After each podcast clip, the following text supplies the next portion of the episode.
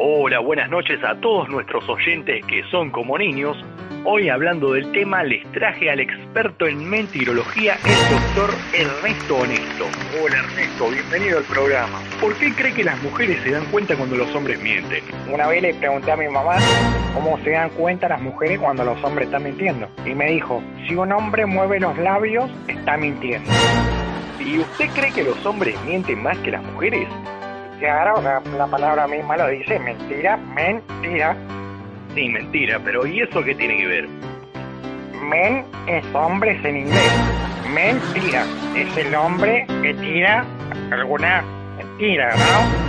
Existen dos tipos de mentiroso. Está el mentiroso compulsivo y el mentiroso sin pulsivo. Es el mentiroso que no tiene pulso. Ya está muerto ese.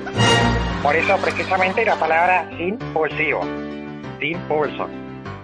También las mentiras se pueden clasificar por colores, como por ejemplo la, la blanca es una mentira inocente, ¿no? Para no lastimar a la gente.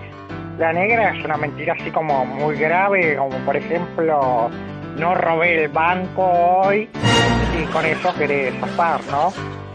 La mentira verde es la mentira esperanzada cuando la persona le da falsa esperanza a alguien. Por ejemplo, te va a ir bien en la facultad y sabes que el vago no estudió nada, ¿no? ¿Y existe la mentira amarilla? Y bueno, la mentira amarilla es, por ejemplo, cuando si mentí tenés hepatitis, es una mentira amarilla. Las mentiras son como el increíble Hulk, que cambiaba color rojo. Pero el increíble Hulk se ponía de color verde, no de color rojo. Y bueno, cuando se enojaba se ponía de color verde, pero cuando le agarraba vergüenza se ponía de color rojo. Imagínate que se hacía humano otra vez y entonces tenía la ropa toda rota, todos zaparrastros y claro, le daría vergüenza al tipo. Ponía bien rojo, rojo.